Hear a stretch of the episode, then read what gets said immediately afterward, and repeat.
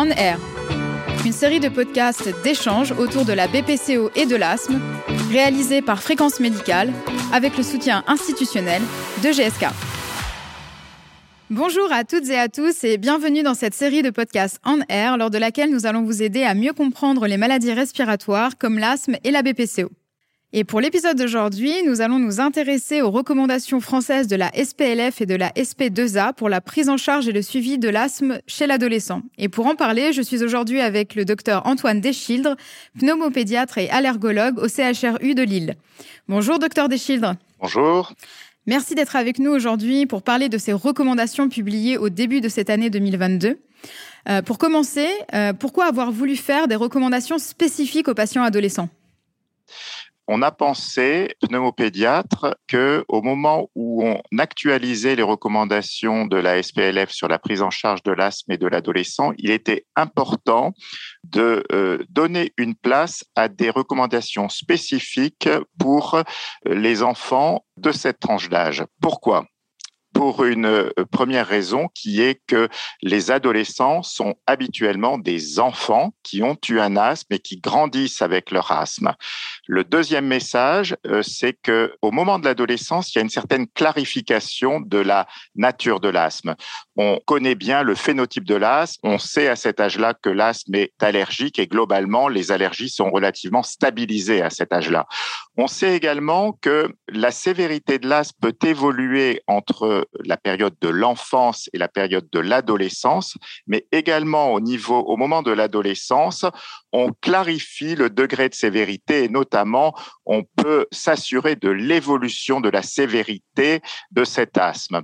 Le troisième point, c'est que c'est une période clé avec toutes les transformations liées à la puberté qui vont avoir euh, une incidence parce que la, période de l'adolescence, c'est une période avec des grandes transformations à la fois physiques, mais aussi euh, euh, d'ordre psychologique. Et aborder un adolescent asthmatique, c'est prendre en compte toute cette, toutes ces spécificités liées à la puberté, liées à son positionnement par rapport à la maladie chronique, liées à son positionnement par rapport au, au traitement, à la mise en place du traitement de fond. Donc tout ça, c'est important. Et donc c'est dans ce contexte-là qu'il nous a paru euh, intéressant finalement de leur donner euh, leur place entière euh, dans le contexte des recommandations concernant le traitement de fond de l'asthme.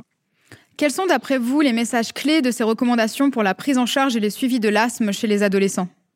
Alors finalement, cette prise en charge, elle suit les grandes lignes de la prise en charge de l'asthme en général, avec d'abord des objectifs qu'il faut rappeler c'est rendre à l'adolescent asthmatique une vie normale. Une vie normale, ça veut dire un asthme euh, contrôlé, donc euh, globalement pas de symptômes, et euh, un asthme sans crise. Hein. Donc ça, je pense que c'est deux messages importants. Hein. Protéger cet enfant dans son quotidien des symptômes de la maladie et connaître les facteurs de risque de crise, anticiper, prévenir euh, la survenue de ces crises.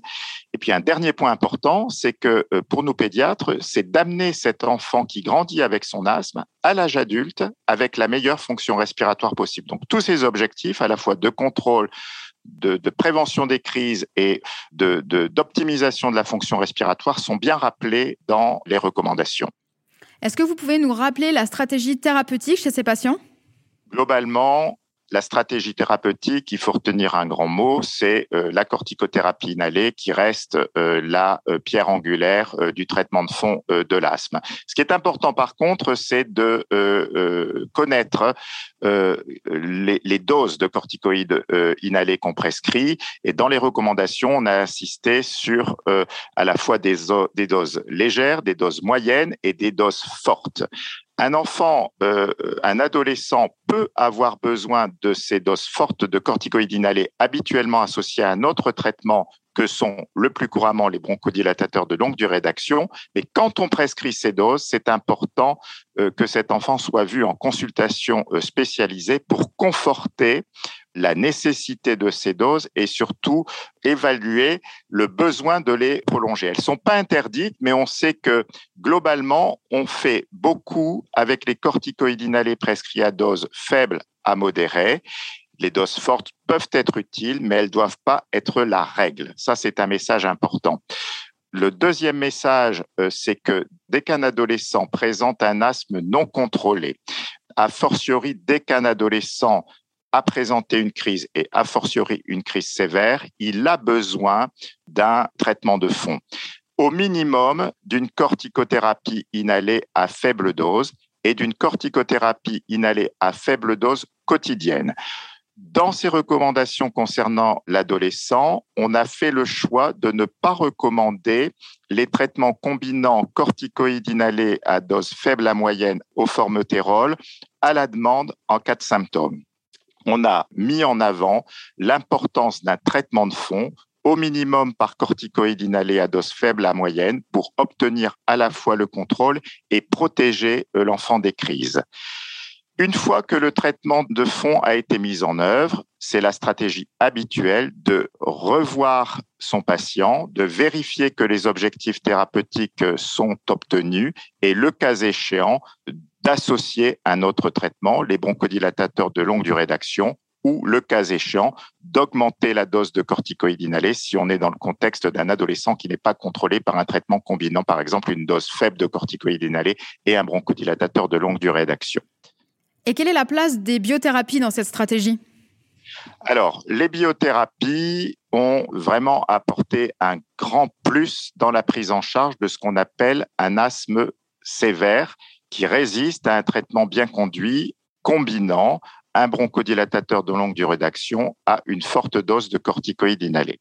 Le premier message, c'est que quand on a recours pour traiter un asthme chez l'adolescent à ces doses fortes de corticoïdes inhalés, il faut prendre un avis spécialisé.